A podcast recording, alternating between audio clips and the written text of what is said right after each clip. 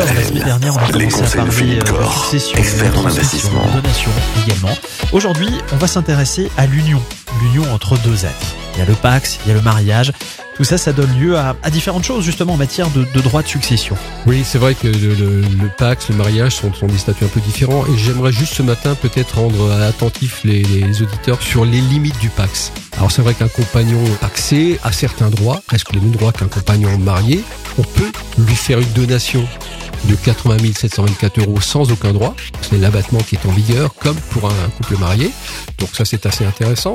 Et de la même façon, en cas de décès, ben, le conjoint paxé est exonéré de droits de succession. Donc il n'y a pas de différence? Il n'y a pas de différence, sauf qu'il n'est pas héritier statutairement, juridiquement.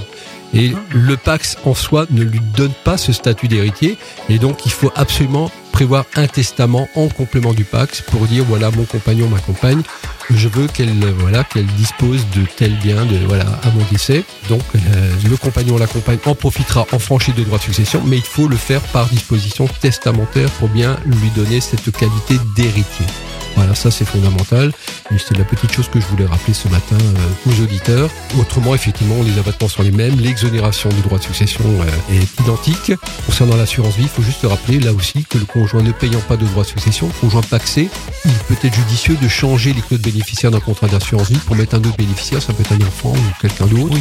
puisque ce, ce conjoint qui est exonéré ne va pas utiliser l'abattement des fameux 152 500 euros. Voilà. Oui, bien sûr. Ce serait dommage. Ce serait dommage. Voilà. On paye un assureur pour rien. Voilà. Mais oui. Demain, on va revenir sur les investissements immobiliers locatifs. Et on va euh, chercher à voir comment on peut calculer le gain réel de ce que peut rapporter un investissement immobilier locatif. À demain À demain. Retrouvez l'ensemble des conseils de DKL sur notre site internet et l'ensemble des plateformes de podcast.